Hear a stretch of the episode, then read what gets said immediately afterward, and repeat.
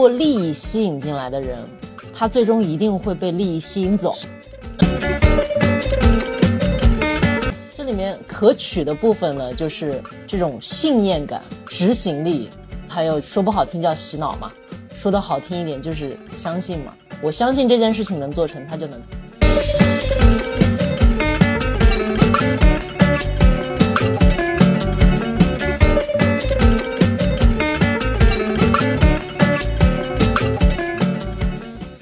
我是当小时，欢迎来到专注路径，期待结果，钱和流量 Hope Always 的搞钱搞流量系列访谈播客。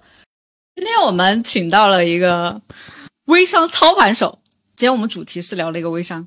我发现那个公寓和私域的操盘手的数量级根本不一样，就是公寓上面大家觉得几百万已经很了不起，我发现微商操盘手都是百亿级别的。对，先给大家介绍一下，也算是一个。老微商油条吧，他这个应该是私域操盘手、操盘头子，啊，就比较擅长做私域运营。说白了就是擅长给别人洗脑。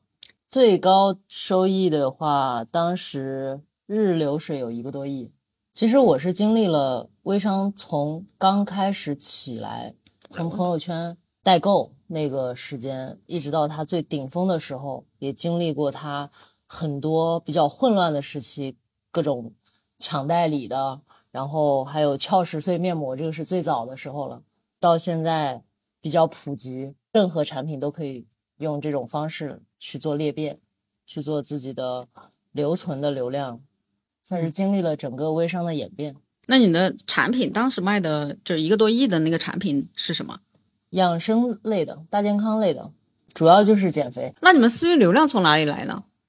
其实这个它是一个很有自带流量的产品，就比如说你瘦下来了，你身边的人就会看到，都不用你说，他就会问你你是怎么瘦的，就是朋友带朋友，嗯，就第一步肯定是要先盘一下自己有哪些资源，哪些人掏得起这个钱，然后他又有赚钱的欲望，他又比较认可这个项目，认可这个产品，所以最开始我们肯定是要求每一个人都要自己使用产品，自己有变化了以后，身边的人看到了他都会好奇。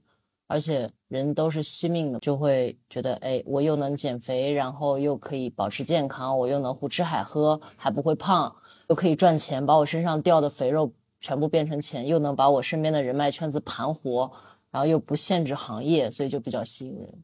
这个盘子已经基本上销声匿迹了，因为每一个企业它都会有一个生命周期嘛。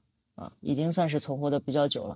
我昨天刷那个调查啊，我发现他被罚款了五个多亿。哎，是的，最后就是崩盘的时候是背了有将近六个亿的债吧，就是亏空，资金亏空六个多亿。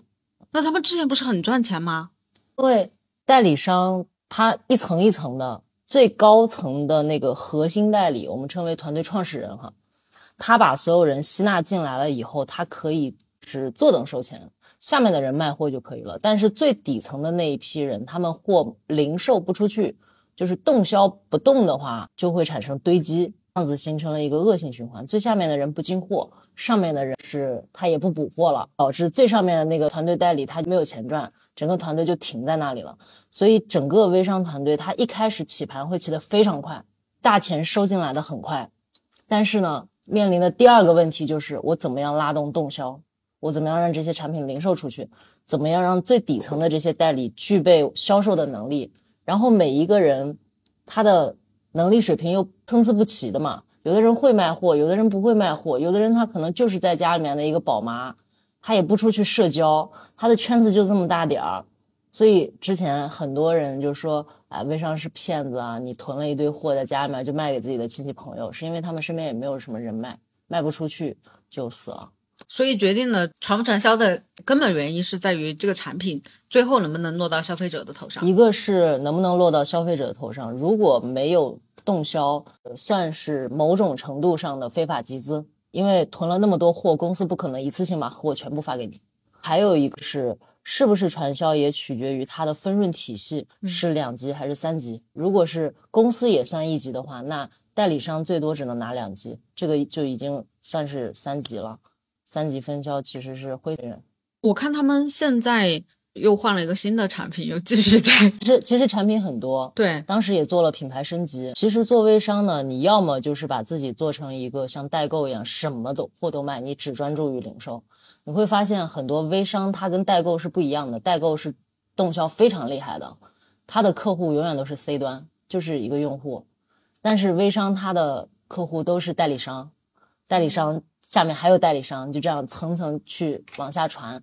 他们拿的钱不是说我产品零售出去的钱，而是别人囤货的钱。其实从它整个体系来说，还是走现有的人脉资源，是以亲朋好友为主。对，所对，以刚开始创始团队也是，创始团队可以说是整个项目在起盘的时候，就我举个例子，比如说今天我们三个人要做一个项目，那我们要做的第一件事情就是我们三个人先盘一下我们自己的资源，把觉得有人脉、有资源、有钱的整合进来，让它成为第一批的种子团队，然后再去裂变。也就是说，我们是一个创始团队，我们身边的就是第一级代理了对，啊，就是往后他们找的人就是二级是的，这个就涉及到分润体系。啊就分销体系。那我们是 A，那 A 找 B，B 找 C 这样子，然后 B 推荐 C 要不要拿钱，C 再推荐 D，D 要不要拿钱？呃，对我我看到网上还有讲什么七星模式，还有我去年去观察了一个，就有有很多项目来找我们做运营，然后我发现我谈十个项目里面就有一个是，就有点像这种，它其实是靠招商，呃，因为现在市场上他们做推广的成本非常高，是他要宣传一个产品，他做品牌推广，他要投广告出去，他不一定有很好的回报，那还不如把这个投广告的钱去给到代理商，让他们直接人传人。对，大家都是这么讲的。我遇到了一个，对，就是因为这样的方式，它是可以降低推广成本，然后还能拉新的。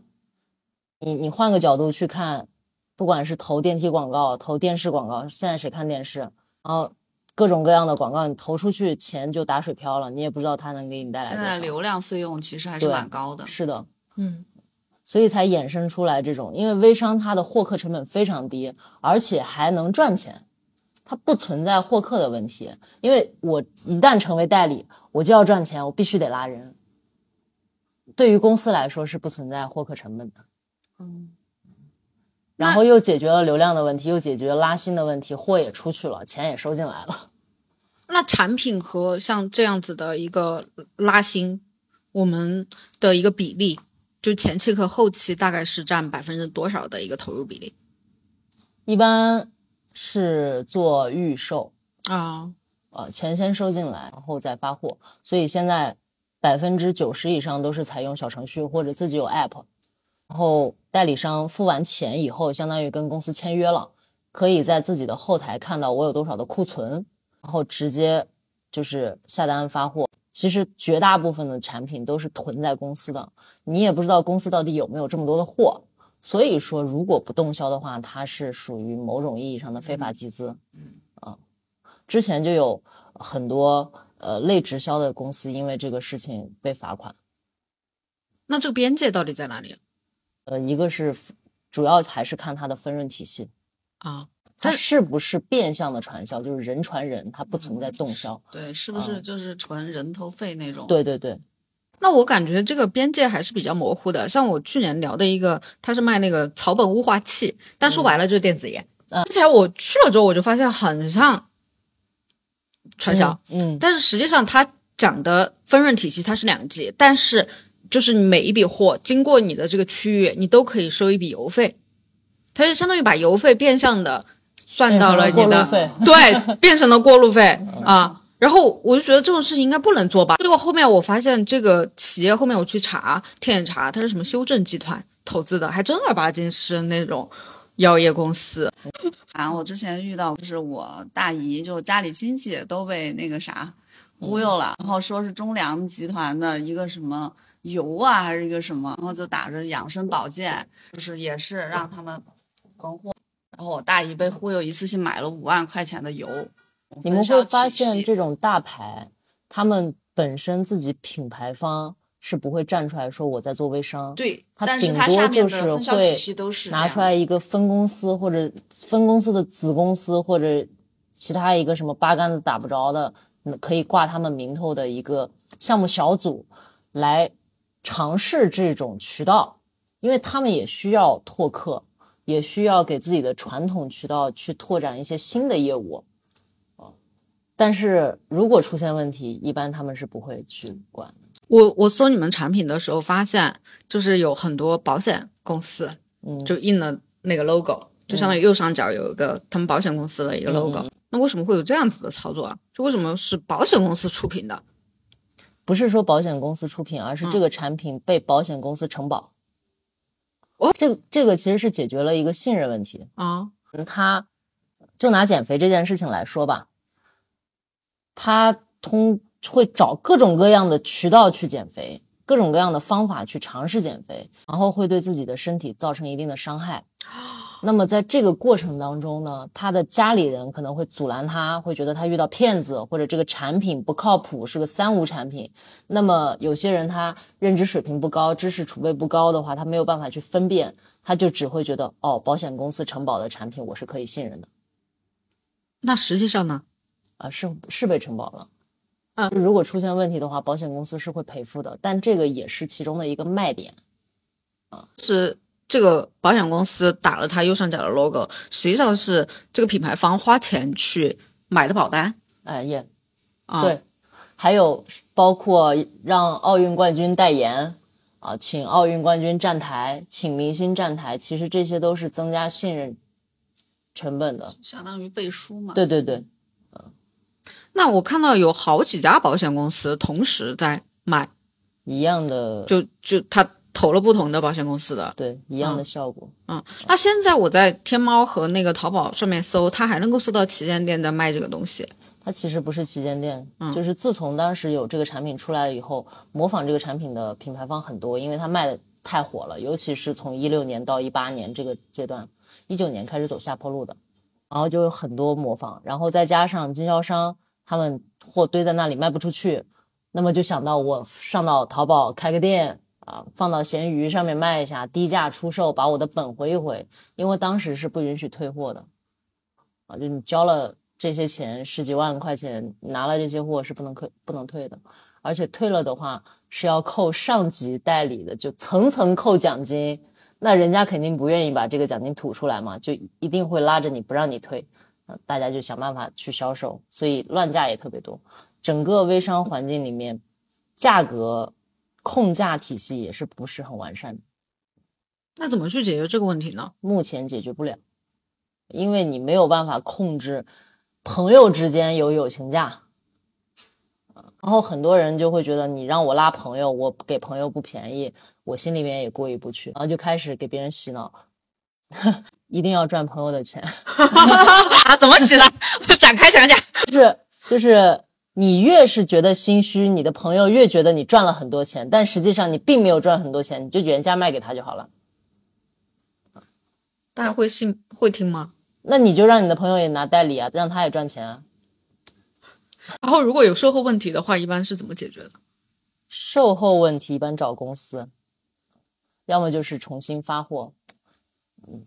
嗯，退款呢？就就是我是说代理的售后问题，不是产品的售后问题。退款解决异议，就问他为什么要，然后帮他解决解决问题。一般要退款的人都是没有什么人脉，然后卖不出去货的。这个时候我们会下到市场上面，就可能一开始先跟他微信沟通、打电话沟通，教他怎么去卖，然后让他的领导人带着他去卖。然后还有就是领导人帮下面代理去卖货，然后代理自己躺躺赚，然后领导人出去谈客户，然后帮代理出货这种，所以很多团队领导人也很累。然后再就是公司帮忙开招商会啊，开沙龙啊，帮忙去谈客户啊，这种帮他把货销出去。一般像这种产品的成本大概占它售价的百分之多少？如果一定要赚钱的话，利润一定要在百分之七十五到六十五，因为它后面的这些利润是要层层分出去的。那它微商还要交税吗？不是很多人没有查到如果说是公司要发这部分的奖金给到代理商，那这部分钱出去要有理由，所以代理商需要开发票，开发票就要纳税。对啊，然后呃，对于品牌方来说，我给代理商发这部分钱，是它是属于咨询服务，就是我付的咨询服务费。付给税不管做什么，税是一定要交的。如果把这个税不交的话，这么大金额的转账、资金交易一定会被查。那营销费用跟生产成本大概一个比例是多少？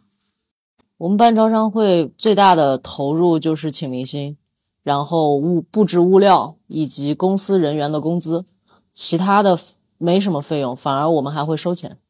就代理商要过来参加我们公司举办的招商会，每个人四百八，要买门票的，酒店自己订，几秒钟抢完，上千上千人的场次，我们当时很疯的，就是一个年会，直接租一个万人体育场可以坐满。他们为什么这么疯狂呢？因为在那个场场里面，它有这种能量啊、就是在这个氛围里面，我更容易去成交。所以每一个代理商很期待这种场合，我愿意花四百八，愿意自己承担来回的路费，愿意自己去订酒店，是因为我一次性带十几二十个人过来这里，我甚至可以成交一半。我成交五到六个十三万，甚至更多，也也会有讲课的环节。先讲这个，比如说 为什么要做这个生意，就是穷人思维跟富人思维是什么？财商，所以你看，其实会销真的是会销真的非常有煽动力。然是，然后我们每一次的票都是不够的，所以每次都不是所有人都能到场。我真的是惊呆了，你知道吗？就是感觉公寓和私域完全是两个世界的东西。你就想，你像像在那个公寓上，大家就是来看了你的东西，呃，你对他并没有一个比如说气场上的压制，他就是来看了，比较随心，比较随遇，就是看了啊，我要真喜欢你，我就。但是其实公寓上这种的话，它的其实粘度就是持久性可能会长久一点，然后但是私域这种，你看就是短平快、爆发性的，爆发性的。对，当时还有什么梦想的力量？是你看现在经销商很多那种话术啊，什么或者什么那些就很多是在往他们这种上面偏的。其实最厉害的私域的运营是直销，啊呃，团队凝聚力非常强，而且直销它也没有工资嘛，我就是用这个产品，我用到后我分享出去，每天都分享，然后赚那么一点点广告费，他们叫做广告费、分享费用。嗯，他们那你觉得这种凝聚力来自于哪里？教育，所以说你要把一个盘子起好，尤其是做这种社交电商，教育是很重要的。整个品牌你要把盘子起得很稳，那么商学院非常非常重要。你要做代理的这种销售方面的培训、心智方面的培训、产品方面的培训，给他们加油打气、打鸡血啊，造梦啊。是是，但是他们自己不会带团队，就要给他们教怎么去带团队，你怎么给自己的团队造梦，怎么把自己团队这种爆发力激发出来。哎，这期的节目，如果大家有对这个感兴趣的话，可以加我们的听友群，到时候我们可以把这个资料分享给大家。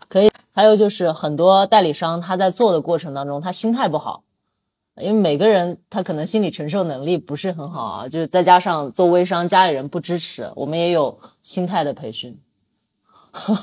那比如说，就是他要交一个钱，然后他所有人都反对，这个时候，我们会鼓励他的，我们会给他力量。呃，全世界人都不理解你，但是我懂你，我懂你的梦想。就是当一个新人刚刚开始这个事业的时候，就开始做微商，我们把它叫做创业啊。他开始这个小小的创业的时候，我们给他上的第一课就是新人在起步的时候的十大误区。然后大家就会发现我全踩了。对，什么自以为是替别人打工啊，还有自私、耍小心眼、看不懂，认为是小生意，慢慢来，不用急，坐坐停停。呃，还有什么怕拒绝、低姿态、怀疑、恐惧，然后不归零、盲目自大，就有一些人可能自己已经有一定的积累了嘛，觉得哎呀我很牛逼啊，你这都是小生意，卖一盒赚几百块钱啊，拉一个人赚几千块钱，看不上，就是看不懂，我们都管它叫看不懂这个生意，格局没打开。其实我觉得说的是有道理的。是的，嗯就看你怎么去造梦。而且我们在讲整个的模式的时候，都是如果你这一个月卖十盒，你能赚多少钱？如果这十个人里面都变成了你的代理，你能赚多少钱？这都是要在当时招商会上面讲的，每一个环节都是经过设计的。哎，当时整个所有团队加起来有多少人？这个公司的话，每一个部门加起来，包括供应链啊、运营，呃，还有设计等等啊，各种各样的板块加起来，当时差不多有七百多人，哦，七百多个工作人员，就是零售出去使用这个产品的人，差不多有呃六十多万人，那为什么你后面不做了呢？因为动销不动啊，不是说不想做它会有有一个周期，就是你不管做任何的产品，不管以什么样的方式，一家企业它一定是刚开始一个增长曲线，然后它一定是上，然后到成熟期的时候开始衰落，因为市场也会变嘛，那么你就要开始找第二个增长曲线。这个时候，擅长做私域的人的第一个想法就是我再增加一个产品。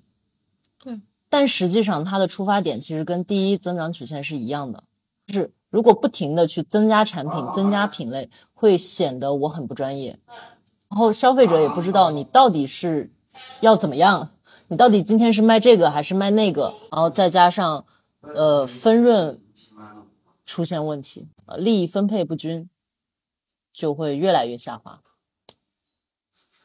所以打江山容易守江山难呐。对，就是再遇到这种状况，怎么样怎么样能够就是让他这个扭转这个这个局势呢？扭转这个这种情况，这是一个好问题。嗯就是出现了问题，这个就涉及到就怎么去解决它我这个产品或者我一个项目起来以后，我应该在什么样的时间点去找到它的第二增长曲线，让公司生存的更久？对其实这个问题是每一家企业都比较头疼的问题，我目前也没有什么解法。有的企业它的解法就是我去上市，或者是我把我的公司再重新正规化，去上市，哎或者被收购。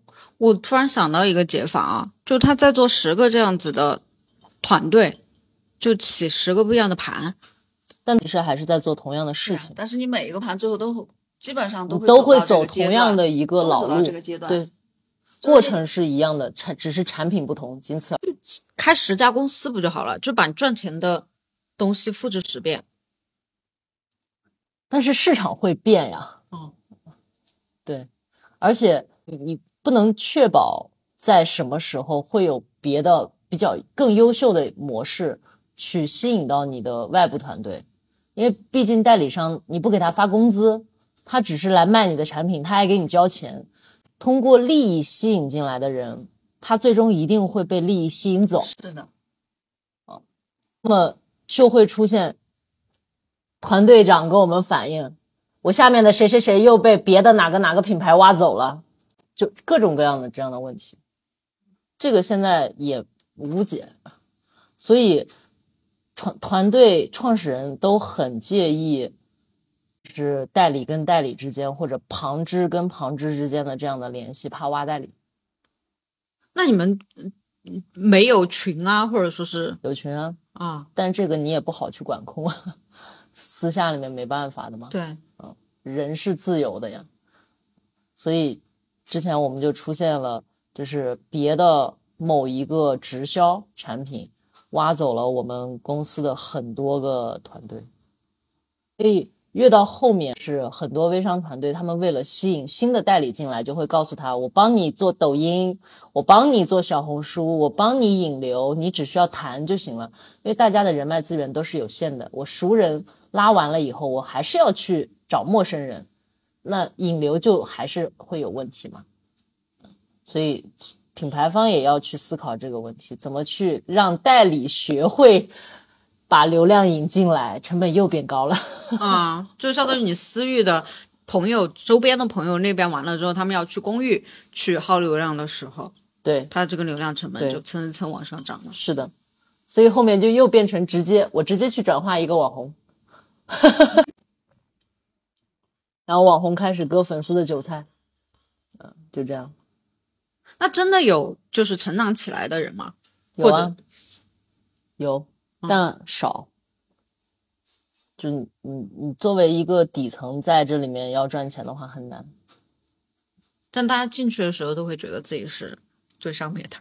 因为梦造的好嘛，饼画的够大嘛，让他觉得嗯别人可以，我也可以。对啊，因为讲的故事，就我们当时讲故事都是有一套逻辑的。我在遇到这个产品之前，我是多么多么的落魄，我有多么多么的难受，我家里面人多么多么不认可我，我手上怎么怎么没钱，然后又没有自信。但是当我接触到了他以后，我学到了什么什么什么，在这个过程当中我改变了，我家里人对我态度也变了，我也有钱了，我也买了这个买了那个，然后家庭关系也好了，这种反差。买家秀的故事。对，然后然后他的身份又是一个非常普通的家庭妇女的话，那别人一看她这样都行，我肯定行啊。但实际上，这样子的故事是真的还是有包装的？一半一半，呃，有夸大，有美化啊，但是我觉得，真的如果没有基础的人脉资源或什么资源的话，真的是一个特别什么都没有的人的话，做这个其实还是比较难的。很难。但是也有特例，反正我光脚不怕穿鞋的那种，对对对就特别有拼劲儿，就是真的一无所有，但是他特别有冲劲儿。嗯我记得二零年的时候很火的一种类似于微商的模式，就是叫淘客，啊呃各种各样的这种平台出来，他们也是用的这种分销方式。返利，对返利，那个这个东西，我觉得就很神奇。有很多人，他们愿意自己花钱买小礼物，在商场门口、马路上、步行街去拉人，你加我一下微信，我送你一个礼物。我专门靠地推加了加满一个微信，因为淘客它那个利润很低嘛，可能一开始几分钱、几毛钱这样慢慢累积起来的，一个月赚个几百块，但是他到后面，你的基数大了以后，每天可能就是几千块钱。这个那你觉得像这样子的人，他身上有什么特质？坚韧，嗯，然后什么也不怕，反正相信相信的力量。所以最后还是要有梦想。对，对，其实你做啥都是这里面可取的部分呢，就是这种信念感，嗯，执行力，然后还有就是说不好听叫洗脑嘛，说的好听一点就是相信嘛。我相信这件事情能做成，它就能做成。但是你一旦出现怀疑，就是做不了。任何事情都是这样子的，只是微商把这个东西放大了，把它拎出来，重点去往这个方向去教育了，所以才会觉得，呃，微商的这群人又有激情，又有行动力，又有梦想，又敢做。但其实每个人都可以啊。那像保险和微商的区别在哪里啊？我感觉保险其实保险没有产品，能卖保险太牛逼了。买保险是买一个安心，去为未知的东西给自己一份确定。呃，微商它是我把这个东西卖出去，是当下确定的事情。然后保险利用的是危机意识，微商是造梦。那你怎么看那种知识付费呢？我觉得知识付费很好啊，就是现在但凡有点经验的都可以去做知识付费。你为什么不做？就我感觉你推的也太转转型转的有点彻底，就当时是不是受了很大的打击？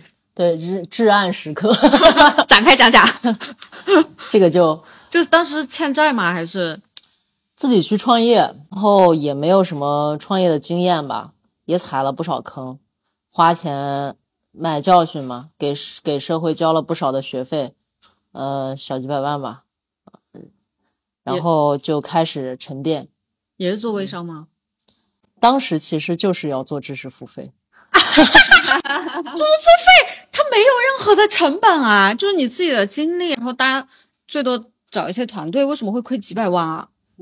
因为脑子一热去做了一个 APP，不是因为做知识付费很花钱，而是因为做 APP 很花钱。哦，所以所以你做微商的时候是积累了很多的原始资金的第一桶金，然后创业的时候亏掉了，就虽然它后面没落了，但是你还是从里面赚到了钱的。做微商的时候确实赚到钱了，那为什么没有想想亏了之后再去回去到我有啊，啊有，就是一开始第一次的时候，我刚开始做微商，其实也是做别人的代理。我把我的苹果笔记本电脑卖了，八千多块钱买回来的电脑，我卖了两千块钱，然后再加上自己的生活费一千块钱，投了三千块钱进去，两个月赚了十六万。你就是那个坚毅有梦想的人。啊 我第一次就刚开始接触这种，其实是自己做韩国代购，投了两万块钱进去，血本无归。然后第二次投了三千块钱，做那个我不卖产品，我第一次做微商不卖产品，我卖的是微博营销软件。我操而且卖软件，不光卖软件，我还招代理，当时纯招代理。你要你要代理我的软件，先给我交八百块钱，就这样，我两个月赚了十六万。很牛。嗯，那你当时怎么想，就是怎么接触到这个营销软件的呢？我就想了一个问题：这帮人卖产品，他们的客户从哪儿来呀？所有人都在做微商，为什么没有人赚微商的钱呢？我就想了这么一个问题。然后当时也有就是刷微博的习惯，但是我不玩微博嘛，就不也不发。刷着刷着我就去我就去搜，然后搜到了这么一个东西，然后我记得特别清楚，是一个周六的晚上，我睡不着觉，大半夜的我在那看，快速判断了一下，觉得可以，第二天就把钱交了。哇，那你行动力真的很强。对，就怎么去判断这个机会要不要冲进去？我只是看他第一个，他会不会骗我钱，靠不靠谱？然后第二个能不能卖出去？第三个，我卖出去了以后到底有没有效果？所以这三千块钱里面，其中有几百块钱是我买这个软件我自己来试的。啊，我如果说它真的有效果，那我也可以通过它来获客。所以第一批的客户全部都是微博来的，我从来没有卖过熟人，我做微商以来没卖过熟人。所以当时我也是有这样的底气，因为我他们都是被我这样吸引来的。他们说你这个软件保保证效果吗？我说你不就这么来的吗？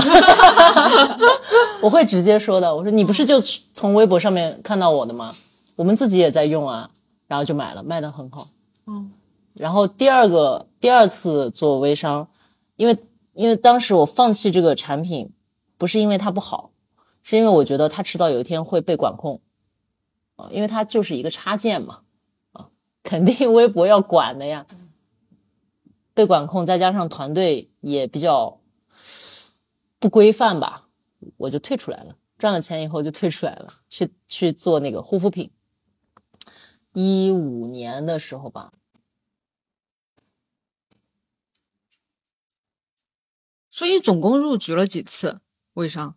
嗯，应该算是从一二年一直到一九年，我都在这个圈子里面，只是自己起盘了两次。自己起盘的效果呢？一开始起来的时候非常迅速，我们甚至最巅峰的时候，整个欧洲市场所有的华人都是我们的代理，哇！那是什么产品啊？呃，减肥产品。所以从古到今还是减肥产品最屌。是的，但是美其名曰大健康品类，啊，才能那你觉得现在还有机会吗？现在当然有机会啊，但是要有不同的打法，就是你既要吸收曾经的这些经验，然后也要结合现在的商业和市场的一些新的东西，再去重新去做这个事情。你不能完全以利益为导向了，以利益为导向，导向会走老路的。现在要加入利他，所以现在的代理商，他愿意掏钱，他可能会更有情怀啊。我愿意为我的情怀买单，而不是在为利益去买单。我也需要赚钱，但是我可能不会再像曾经那么疯狂的只为了赚钱。那你觉得现在大家的情怀在哪里？就可能一家公司的生命线持久度，他们会更关注。就我做这件事情到底能做多久？就像我们给自己做职业规划一样的，我接下来的事业方向到底是什么？我到底这件事情能做多久？我在这家公司到底能上多久的班？它会不会倒闭？其实代理商考虑的也是一样的。我做这个产品，它在这个市场上面能存活多久？我能卖多久？会不会损伤我的人脉？这个是他们很关心的。我把我的朋友带进来了，带进来以后，他们会不会怪我？所以他也有可能是一把双双刃剑嘛。你的朋友拉进来了以后，可能会感谢你，他赚到钱了；也有可能会骂你，朋友没了。我有个问题啊，就是微商说自己赚钱是真的赚钱吗？真的可以赚到钱。我觉得是在顶层的，呃他赚的就是下面的这些对钱。对对对，是的。然后，然后，呃，最早微商惯用的手段发朋友圈，嗯，收个钱发朋友圈，对吧？培训也要发朋友圈，然后给代理商打个电话也要发朋友圈。是 炫耀的是什么呢？我们有培训体系，我可以教你。然后你看，我们收到钱了，确实可以赚到钱。但实际上呢，一张图几百个人用，啊，就就这样对，。就你说它不是真的，它也是真的对，就是它是真的，但它不是我的，啊。是这样子。我前两天去重庆上课的时候加了一个好友，然后我翻他朋友圈也是，就好多代理啊，嗯，遍地开花。对，现在因为资本早就已经瞄，就已经入局这个市场了。私域这个东西，其实从一六一七年就已经有这个概念了，呃，但是那个时候大家不知道社群到底怎么玩，私域到底怎么玩，只是就是外面的人看哦，微商这么厉害，一下子团队裂变这么迅速，能你用传统的方式起一个品牌要好几年，但是微商可能三个月，我，一个月可能干你一年的活。一个月的裂变速度，这种收益的这种程度高度，可能是别的品牌两年三年才能达到的。就这种效率，已经被太多人盯上了。而且现在养生大健康这一块儿，现在其实到了已经到了爆发裂变期了。那私域到底要怎么玩？到底要怎么玩？就是像交朋友一样玩，就看你给自己什么样的定位嘛。如果你把自己定位成一个团队长，我就是拉一支团队。像现在的社社区团购，它其实玩的也是私域啊，呃，买菜呀，各种驿站里面摆一个小架子，我给你送上门啊，其实都是在把身边的流量聚集起来，然后再产生价值。为大家提供服务，它也是一种私域运营。对，它往私域走，你看咱们一弄个啥，就是让你分享给朋友，其实都是另一个方式的，包括拼夕夕啊什么这些，全是就是一个另一个方式的。最早的时候叫做分分享经济嘛，对，粉丝经济。然后在这个变现逻辑里面，我能给我的粉丝带来什么样的价值？这个价值怎么持续性？然后如何让这些粉丝自主的去传播？那这个私域就能运营起来。所以说到底，私域变现的逻辑到底是招代理，还是去分销卖产品？私域底层逻辑怎么说呢？裂变啊，就是裂变，一传十，十传百，就是就是裂变。因为本身你你要玩私域，无非就啊我在公域变现比较难了，那我把我现有留存的这些东西，一变现，二裂变，让他们给我获得更多的流量，这个就是最终目的啊。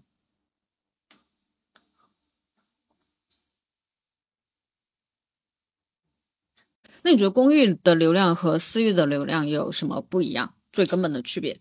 私域粘性更高，嗯公域的话你更不好把握吧。呃然后很多人一进入公寓，两眼一摸黑，不知道我要吸引什么样的人，对自己的用户群体不是很清晰。但是私域的话，我已经吸引过来这些人了，我知道大家是什么尿性了。精准打击。对，嗯，就像就是就像关起门打狗，这个比喻。就是像现在很多线下门店，嗯，他其实成交了之后，他就会把人加到微信里面来，但是他不知道怎么去运营它，他就加了好几个微信，但是从来不运营，然后这群用户是不是就已经废掉了？呃，可以这么理解。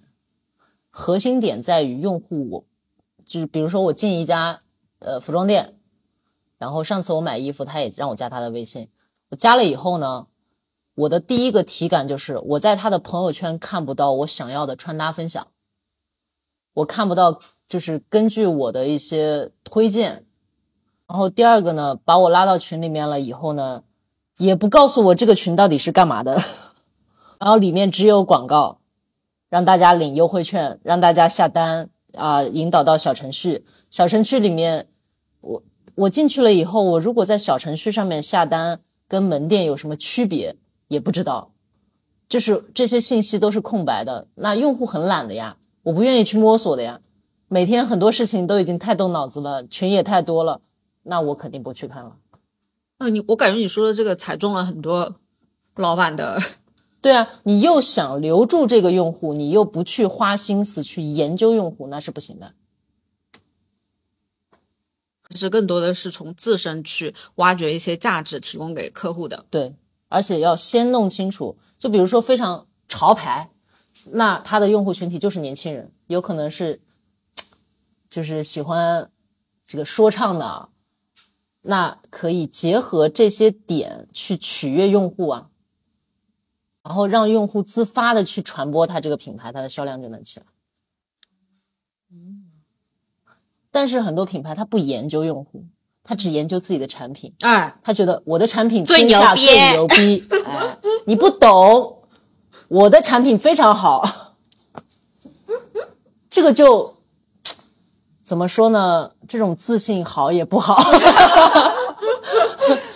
真发现真我们的甲方爸爸 也都是这样子。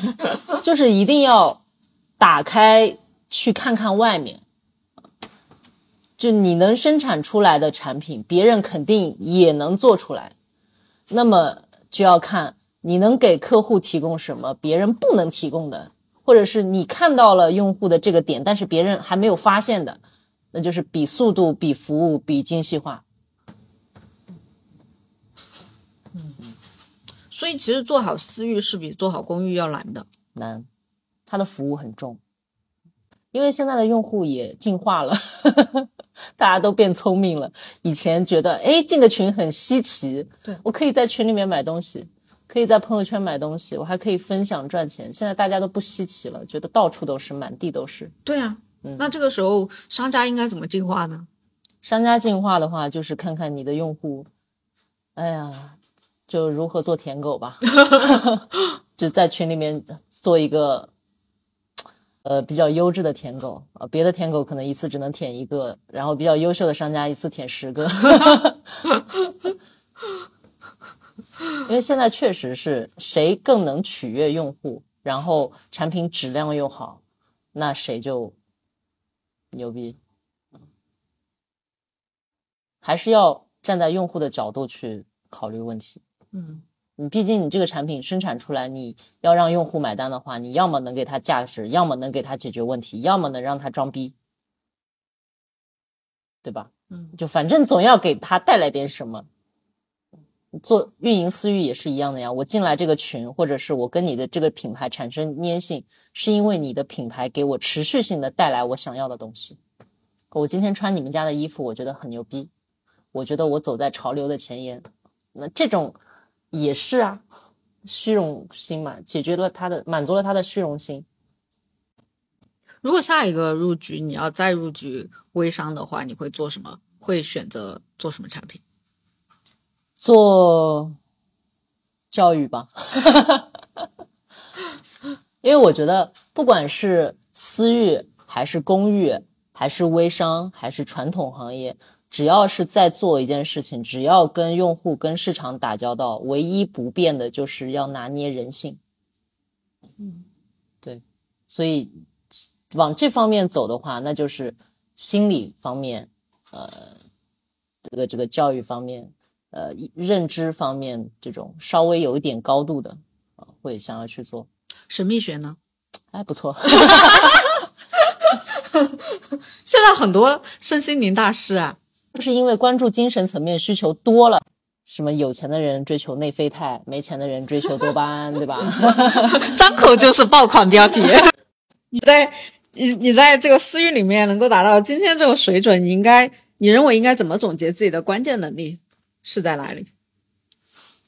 三个点吧，嗯，学习力、执行力和总结力。啊，很有逻辑啊，展开讲讲。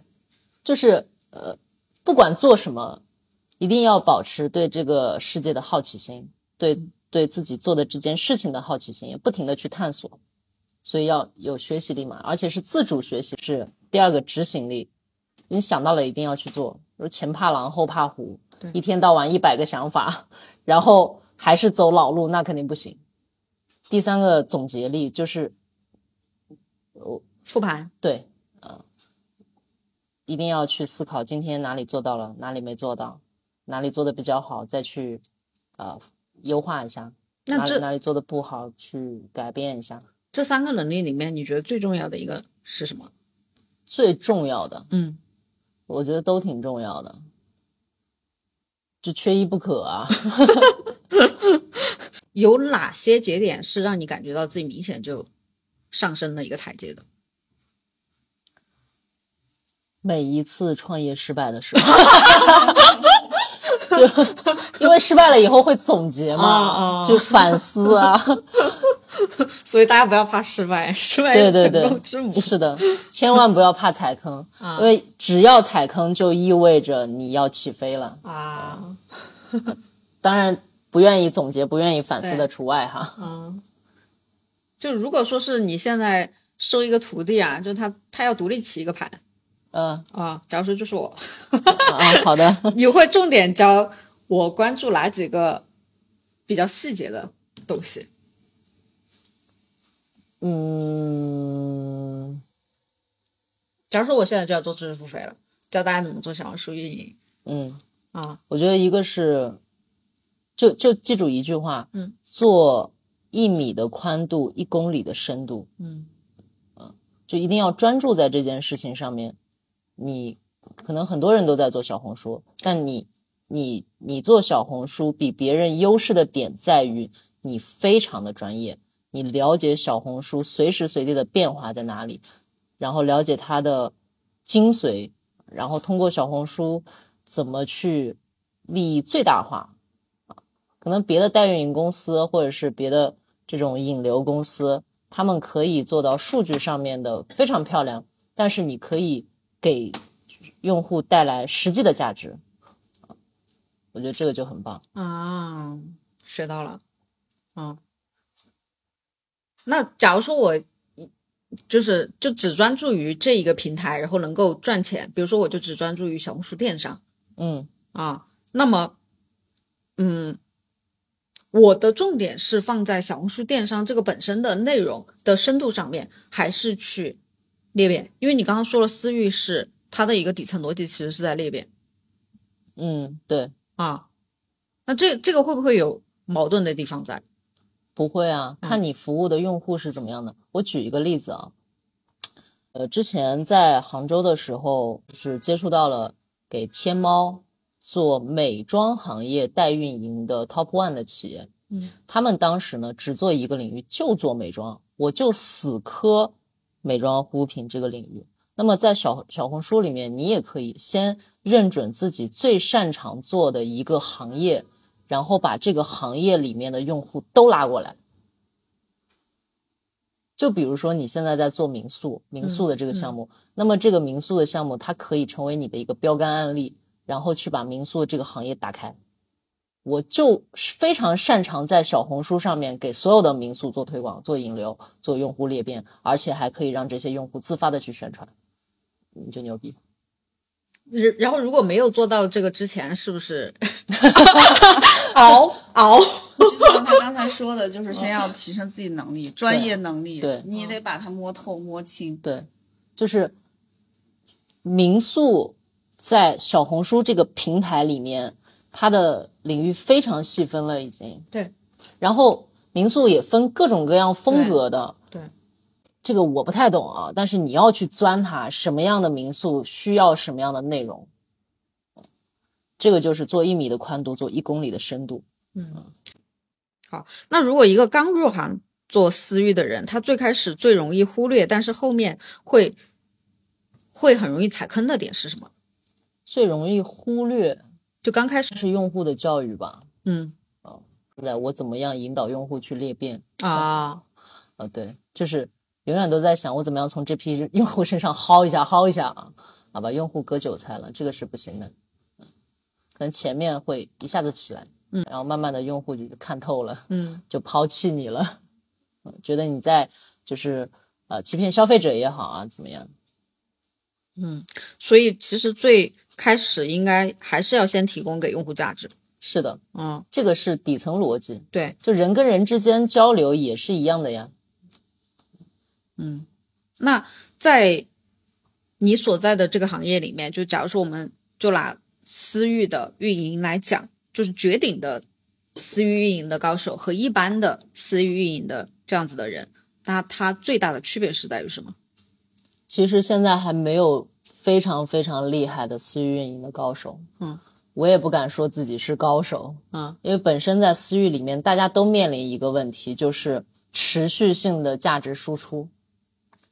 这个至少我现在还没有接触到这样的大佬去解决这样的问题。如果你遇到了，可以介绍我认识学习一下啊。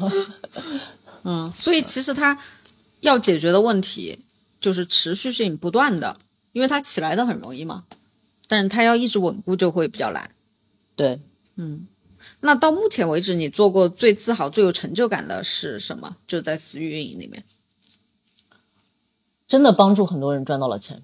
啊，嗯，这个比例大概有多少？呃，或者是绝对的一个数量值？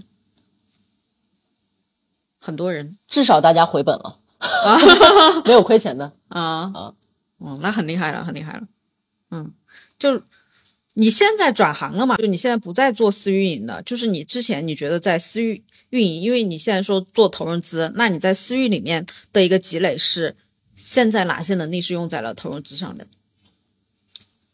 我觉得之前做私域的话，我收获最大的就是了解了各种各样的人性，嗯，然后也学习到了，不管是产品还是企业，它都有有生命周期，然后知道了市场的一些变化的规律，嗯然后再去接触到投融资的话，面对各种各样的企业，其实它的底层是一样的。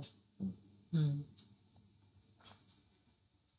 就当时你在做私域的时候，行业里面最顶尖的人或者公司是谁？因为现在大家都混得不是很好，所以也不太方便。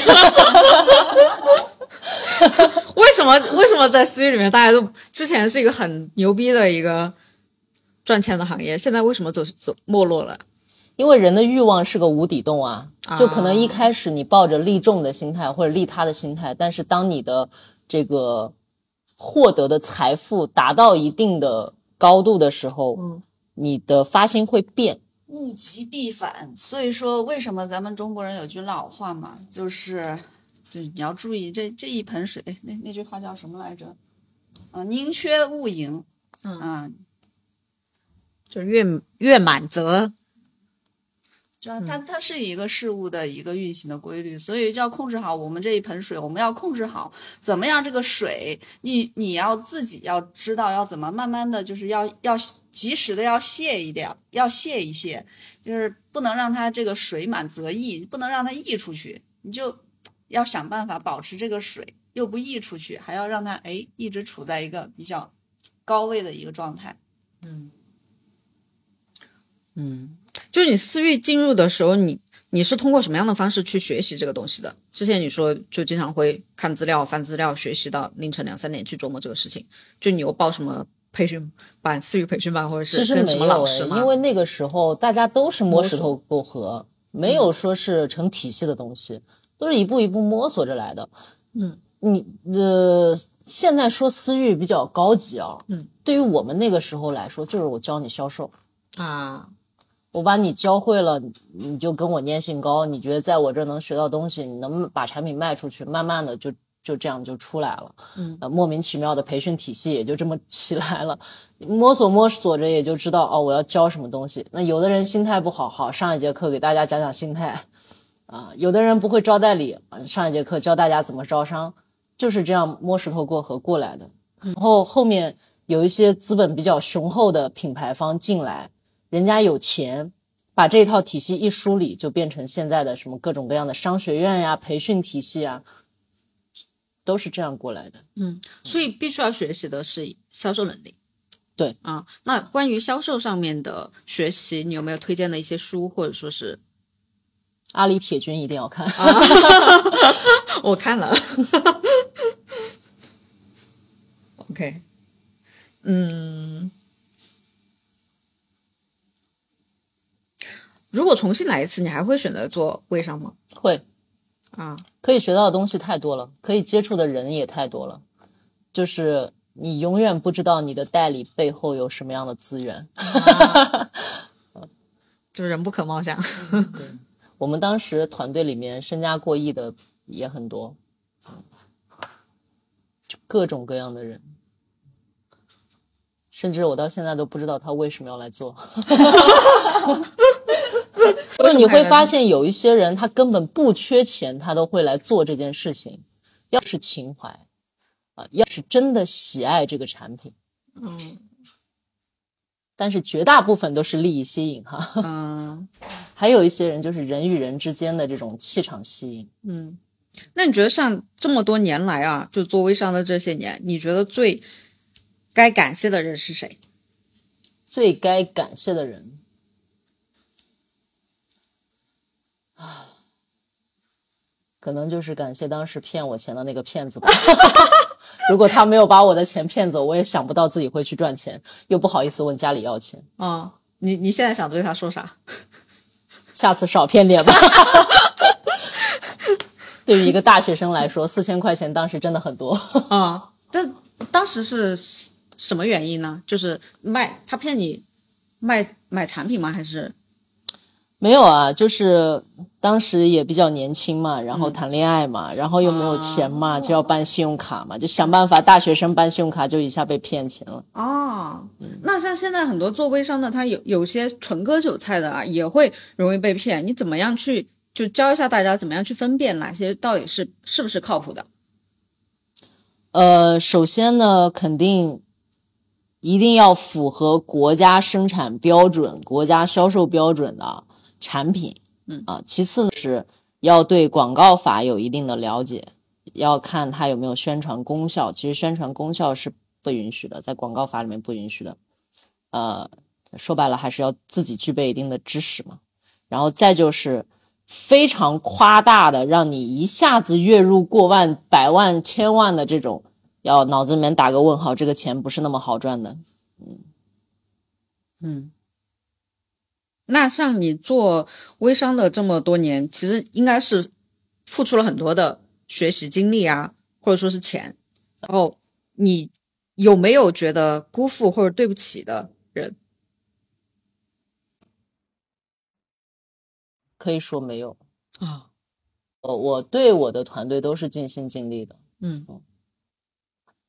好的，我们今天的内容就问题就差不多是到这里。你还有什么想要跟听众朋友们分享的，或者最后说个结尾？如果对玩社群、玩小红书比较感兴趣啊，可以呃，添加听友群。对对对，添加亲友群。然后呢，我们可以呃给大家分享更多的干货啊，比如说分享一些小资料呀，然后手把手教大家怎么样去把一个初步的这种呃私域的群建立起来，第一步该怎么去运营啊？给大家一个 SOP 吧。假如你的身边有人对今天聊的话题感兴趣的话，推荐你把今天的节目分享给他。感谢你的关注点赞，你的支持就是这个节目每周一更新的最大动力。如果有什么改进建议的评论的话，欢迎留言给我，我都会一一改进的。